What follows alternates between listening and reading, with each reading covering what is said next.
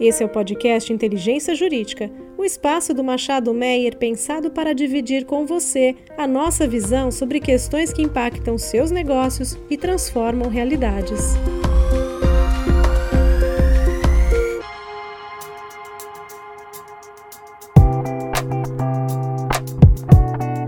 Olá, eu sou Camila Galvão, sou sócia do Departamento Tributário do Escritório e também sou membro do Comitê de Diversidade.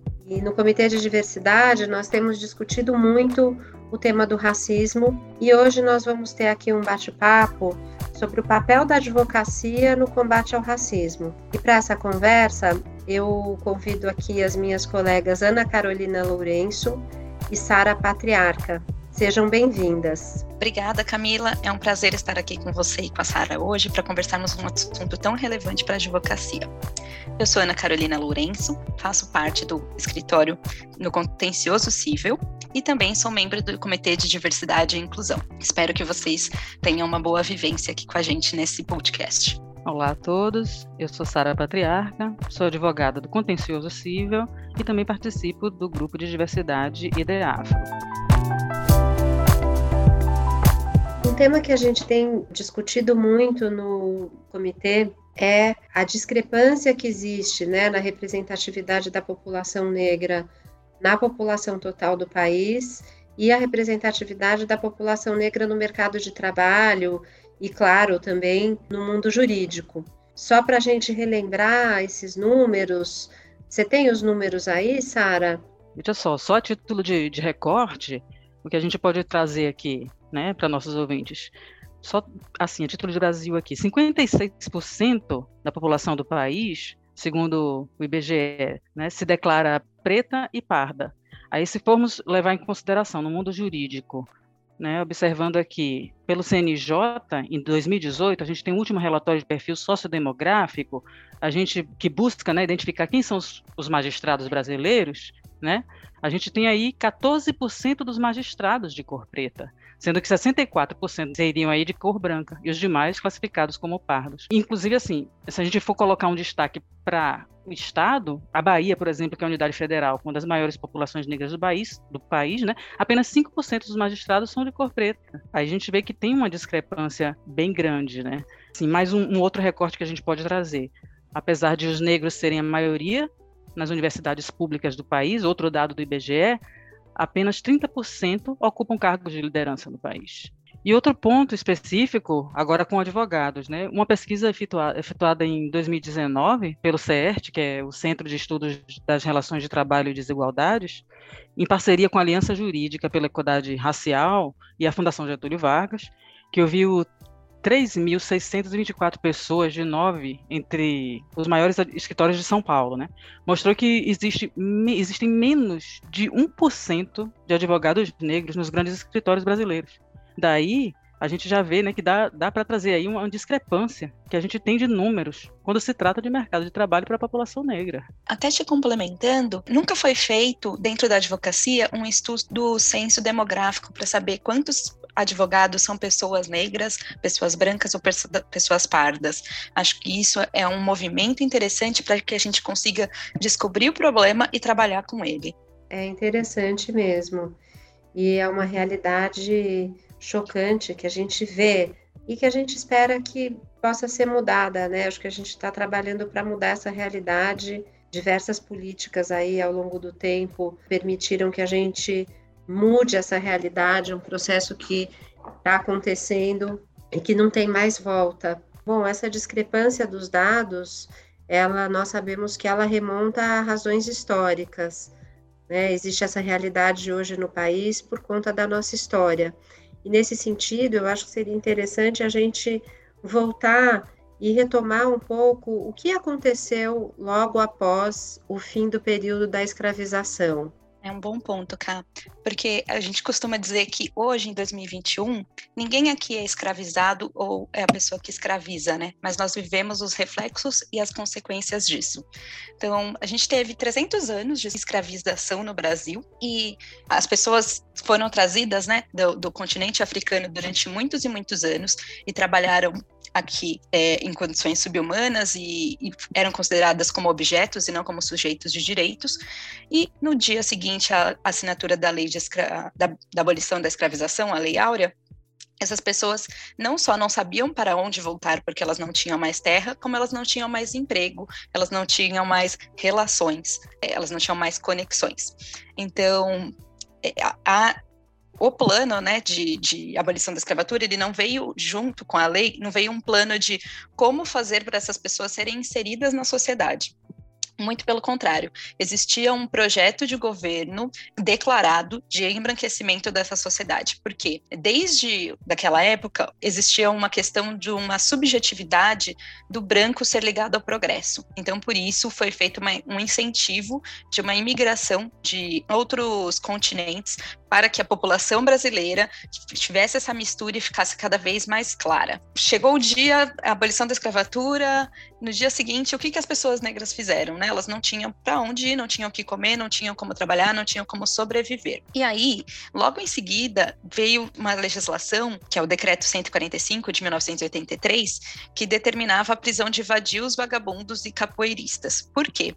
Era mais uma forma de continuar criminalizando o ser preto. Então, desde 1888 até hoje, a gente sabe que ser preto ainda carrega muitas coisas, inclusive a pecha, né, a, o significado de ser um criminoso. Quando a gente pensa em crime, quando a gente pensa em coisas ruins, as pessoas sempre têm esse viés inconsciente de pensar na pessoa negra. Dentro dessa época, né, da lei de da abolição da escravização, foram feitas diversas legislações até chegar na Lei Áurea. Então a gente tinha a lei do ventre livre, em que determinava que os filhos das mulheres escravas, elas não, elas eles nasceriam livres, né, na condição de, igual, de, de liberdade, mas como que eles fariam isso estando ainda dentro daquele ambiente que vivia de escravização?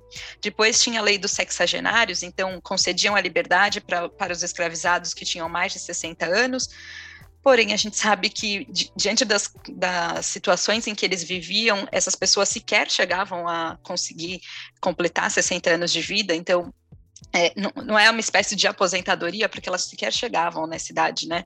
É, então é uma questão muito formal e que ela não acompanhava a realidade da época. E também teve um, um decreto, que, que, é o decreto 528 de 1890, em que ele determinava que ficava proibido também trazer mais pessoas da África e da Ásia, porque a intenção de, dentro desse período era de fato de um embranquecimento da população atrelado ao progresso. É por isso que a gente vê que é, essas razões históricas, né, na, na sociedade não existia um plano que desse uma condição de vida a esses ex-escravizados e ao mesmo tempo em que a condição da sociedade não permitia isso, ainda existiam leis racistas, né, Carol? Porque acho que essas leis são leis que exprimiam e até formalizavam no, no ordenamento o racismo da sociedade. Mas a gente sabe também que,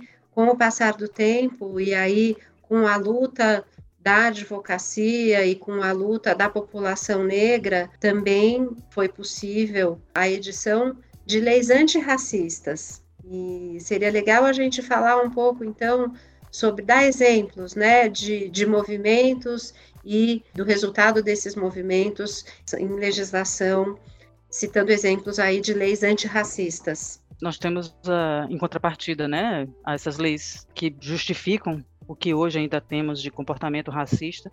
Em contrapartida a elas, nós temos aí uh, as leis que trouxeram um pouco de avanço no que nós temos hoje de luta antirracista na nossa sociedade. A primeira delas, né, que é conhecida como a primeira lei antirracista no país, foi a Lei Afonso Arinos, que, por incrível que pareça, descobri hoje até que se deu em razão da proibição, o ato que, que deu origem à Lei Afonso Arinos foi a proibição da entrada de uma, uma dançarina né, negra americana que foi proibida de entrar no hotel de São Paulo, que era uma socióloga, que era ativista nos Estados Unidos. Ela veio para se apresentar, o nome dela era Catherine Dunham. Ela foi proibida de se hospedar no hotel em, em São Paulo. E aí como isso caiu na imprensa, é, o país que era tão cheio daquela ideia de que não havia, não havia mais escravidão, isso caiu na imprensa e acabou fomentando aí o deputado Afonso Sarinos a, a apresentar esse projeto de lei, que foi, inclusive, aprovado à, unanimidade. Então, a, a Lei Afonso Arinos, o que é que ela vem fazer? Em 1951, né, ela diz que entre as contravenções penais a prática de atos resultantes de preconceitos de raça ou de cor. Ou seja, ela inclui aí entre as contravenções penais a prática de atos resultantes de preconceitos de raça ou de cor. É importantíssimo, né? A primeira vez que se fala no país de algo nesse sentido. E antes o, Brasil tinha essa, essa ideia de que éramos um país de miscigenação na qual não se tinha absolutamente nada de, de preconceito. Éramos um país de perfeita harmonia entre índios, brancos e negros. Né? Aí começou tudo. Em 1951, por conta de uma pessoa que veio de fora e fez um escândalo na imprensa, precisou uma pessoa, um ativista estadunidense, para fazer isso acontecer. Após isso é que vem a Constituição de 1988, né, depois de muito tempo, para trazer aí um princípio de repúdio ao racismo, tornando o racismo inafiançável, imprescritível, né, como crime, efetivamente a nossa Constituição, nossa Carta Cidadã, como nós a respeitamos e tentamos fazer respeitar através de tudo que nós defendemos em cada, em cada uma de nossas petições como advogados, que é, que é a nossa referência máxima de lei. E aí, depois disso, de 1988, dá-se um salto, né, que vem o que tipifica como injúria racial no Código Penal, a Lei 9.459 de 1997. Aí é que houve um grande debate, tipifica a injúria racial no Código Penal, propriamente dito, né?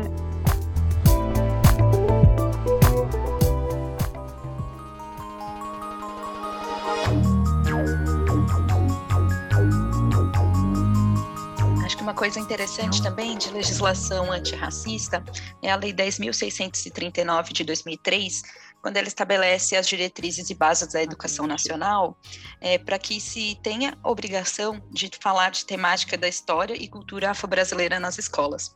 O porquê que isso é tão importante, né? Quando ainda não existia essa lei, que foi a época que, em que eu estudei, é, as pessoas negras eram vistas apenas como escravos, escravos no sentido de a pessoa nasceu para ser desta forma, né? Por isso que a gente diferencia escravo de escravizado, escravidão de escravização, porque escravização é quando o outro coloca a pessoa numa situação de escravo. Né? Então, é, é, importante a gente usar a língua também para mudanças sociais, né? As pessoas negras, elas foram tiradas do continente africano e elas tinham ali as suas funções, os seus trabalhos, os seus conhecimentos e elas foram trazidas para é, como mão de obra para construir esse país. Só que elas não vieram para cá no sentido de se sentindo inferior às outras pessoas e se colocando neste papel. Muito pelo contrário, as pessoas brancas colocaram essas pessoas nessa situação. E é muito importante a gente estudar sobre isso na escola, no ensino básico, para que as pessoas entendam a figura da pessoa negra como também construtora desse país, né? E que, que até as nossas culturas, quando a gente pensa o que, que mais traz de cultura do brasileiro são as questões afrodescendentes.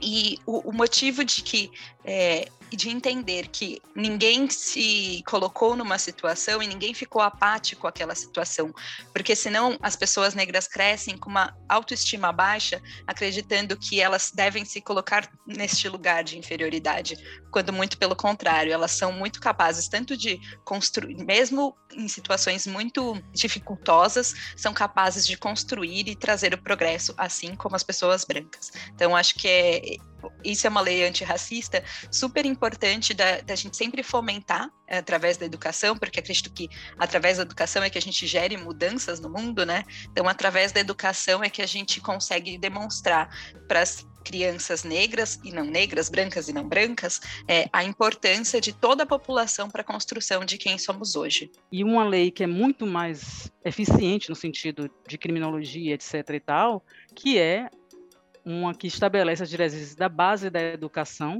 que vai aí no que é mais importante, que é prevenir antes do que o Código Penal, do que, do que chegar no, no, no que já é praticado, que é trazer, de fato, uma ação preventiva, que é chegar na base educada, é, é, de Educação Nacional para incluir no currículo oficial da rede de ensino a obrigatoriedade da temática História e Cultura Afro-Brasileira. Ou seja, é trazer para a sociedade brasileira, de um modo geral, a, a educação e, e, mostrar que é, é, é a cultura brasileira e, e, trazer ali, aí sim, mostrar de onde se vem a história da, da, daqueles sujeitos que até então marginalizados e mostrar que dali, mostrar de onde se vem as origens, da, os orgulho, o orgulho de, de, de se ser negro, mostrar de onde se vem, que até então era uma coisa tão, é, tão pouco difundida do ponto de vista histórico-cultural. Né, a herança africana, de onde se vem e etc e tal, e, e o valor é, afro-brasileiro. Né? Essa lei é a 10.639 de 2003. A partir daí, somente sete anos depois, vem a Lei 12.288, conhecida como Estatuto da Igualdade Racial, que é destinado a garantir à população negra a efetivação da igualdade de oportunidades, a defesa de direitos étnicos individuais, coletivos e difusos, e o combate à discriminação e às demais formas de intolerância étnica. Aí temos um apanhado, tivemos aí um apanhado de leis é, que vieram em contrapartida para coibir a discriminação racial no Brasil, que é assim, onde estamos hoje. Uhum. E claro que temos muito mais avanços pra, por, a, por serem feitos. É muito uhum. pouco ainda diante do que temos por lutar. Sim, sim. E é interessante ver como a sociedade influencia as leis e vice-versa, né? Como os movimentos levam a, a leis e levaram a leis antirracistas e como as leis também podem mudar a sociedade, né? É, vocês acham que eu estava pensando aqui na lei de cotas, né?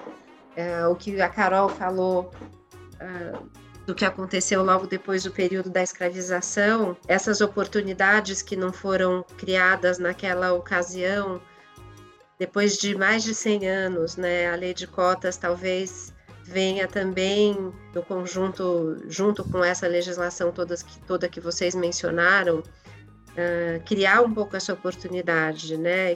E acho que a lei de cotas está sendo está transformando, está tá permitindo que o, o, deve ter sido resultado de movimentos e de uma demanda da sociedade e da, da luta dos movimentos negros e também está permitindo que a sociedade mude, está permitindo que o próprio mercado de trabalho, que a própria cara do, das empresas e do mercado de trabalho sejam transformadas, né? Está tá permitindo e fomentando a transformação do país. No Brasil, as pessoas se perguntar se existe racismo, todo mundo vai falar que existe, mas se perguntar quem é o racista, nunca as pessoas vão se identificar como racistas, né? Isso é curioso, que isso acaba é, acarretando em que até hoje a gente não teve uma legislação de uma reparação histórica, né? A gente tem o Estatuto da Igualdade Racial, que ela traz medidas e e efetivações de políticas, de ações afirmativas, só que não se olha para a população negra com um sentido de reparação histórica, porque para isso a gente tem que se reconhecer primeiro racista. E existe essa dificuldade. Então, é, fazendo assim um, um, paralelo com o que aconteceu com, com os judeus, é, eles tiveram uma reparação histórica, eles não precisam olhar para símbolos que os lembrem sobre as questões que eles vivenciaram. Quanto aqui no Brasil a gente tem que olhar e se deparar a todo momento com isso. Então, a cada esquina, a cada prédio, a cada é, instituição, a gente tem que lembrar que aconteceu e e fingir que não está acontecendo, né? E a gente tem que seguir como se nada disso tivesse acontecido. Então é muito importante é, ações afirmativas, como a lei de cotas vai completar 10 anos o ano que vem, e a gente precisa continuar debatendo ela, porque ainda com todos os avanços, é, existe uma frente que tenta coibi-la e tenta é, mitigá-la e não entende que a, depois que a gente deu um passo, a gente tem que dar outros para frente, né? E não fechar. A gente tem que continuar avançando. Então, a lei de cotas foi possível que a gente mude a cara das universidades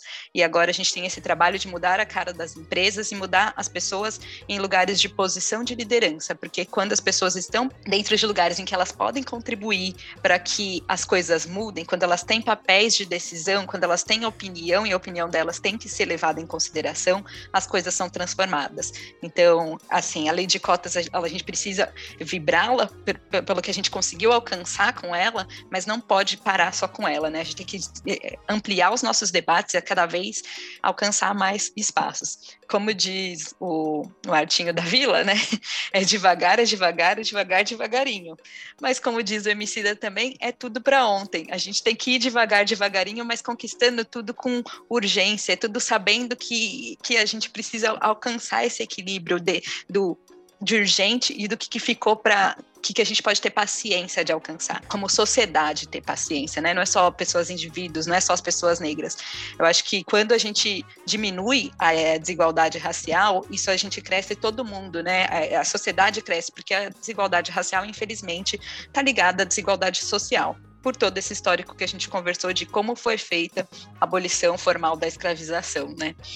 Muito bacana, muito interessante tudo que falaram, né? Acho que tem muito, muito conteúdo aí para ser pensado, para ser discutido, para ser refletido, para que a gente tenha um país, uma realidade melhor para todo mundo, né? Quem não quer viver num, num país mais justo, né? Num país mais igualitário e a gente está conhecendo a nossa própria história, né? Porque é um traço fundamental, né? É um traço constitutivo da nossa cultura, da nossa história. Talvez já fazendo um gancho aqui no nosso assunto, né? E a nossa discussão, o que, que pode ser feito, né? A gente viu aqui que existe uma, existe uma, uma dinâmica aí entre os movimentos sociais e a legislação, e aí o que o, o efeito de volta na sociedade. Então, voltando ao nosso tema aqui, né? O que, que é a advocacia? Antirracista, né? O quantos advogados que a gente precisa para fazer a sociedade do jeito que a gente quer que ela seja, Sara? Isso aí ao longo da história negra no Brasil, no mundo, creio que até no mundo mesmo, o papel da advocacia tem se tornado claro, né? Conforme até a, o próprio estatuto da advocacia e, e, tudo que a gente tem visto, que a gente aprende nas faculdades, é, a gente sabe que nosso papel é indispensável à prática da própria justiça. Mas como a gente vê assim, ao longo de 1500 para cá, né, a gente vê que os atores negros que atuar, que, que fizeram aí toda toda a sua a sua trajetória, né, na luta, na, na no combate, no posicionamento antirracista, é, eles atuaram de alguma maneira como advogados, né? O Luiz, o Luiz Gama, que não tinha aí o seu, o, a sua OAB, ele não era um advogado formado. A Esperança Garcia, que foi considerada a primeira advogada negra do Piauí, né? Ela fez uma petição formal com todos os elementos ali e o Dia da, da Consciência Negra no Piauí é dela, é da esperança. Então, a gente tem aí advogados e não advogados. A gente tem, então, a resposta à pergunta né, do papel da advocacia, de quantos advogados a gente precisa, acho que temos um formalmente, a gente precisaria, mas, de um modo geral, creio que a, resposta é de quantos pudermos somar, né?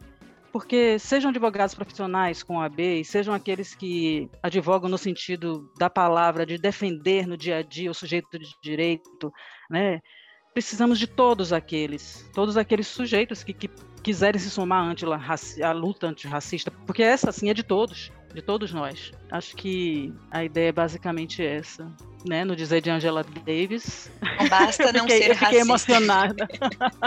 Tem que ser antirracista. Então, a todos os advogados com OAB e sem OAB que puderem se somar à luta, o papel do advogado é somar todos que puderem, somar todos que pudermos nessa luta antirracista. Os advogados da causa, né?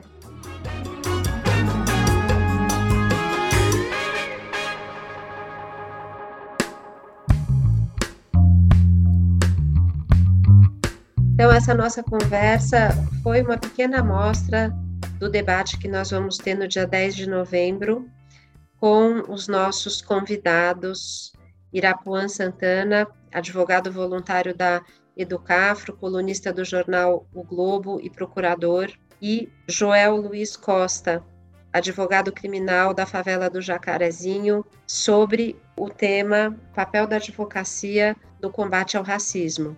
Nós já convidamos todos que ouviram aqui ao nosso podcast para participar desse debate que vai ser muito interessante e agradecemos a presença. Camila, agradeço a oportunidade mais uma vez de estar aqui conversando com você. É sempre importante a gente debater e trazer iniciativas que contribuam para essa mudança do cenário do mercado, né? Que a advocacia ainda é predominantemente branca e que a gente consiga, que a gente consiga, como Machado Meyer, também nos posicionar nas questões antirracistas, porque isso é papel de todos. Então, muito obrigada pelo espaço. É, venham assistir o nosso evento no dia 10. A gente está aqui cheio de ideias, querendo compartilhar as boas práticas e servindo de farol para que as coisas boas que a gente tenha feito, as outras empresas também possam contribuir e ajudar nessa luta antirracista. Agradeço a todos pelo convite, foi Uh, muito bom poder trocar essa ideia com vocês. Conversas nesse sentido é sempre muito rico. Uh, espero que possamos mais e mais debater esse tipo de, de tema, até para que em algum momento, mesmo que eu falando de utopia, a gente não precise mais debater isso.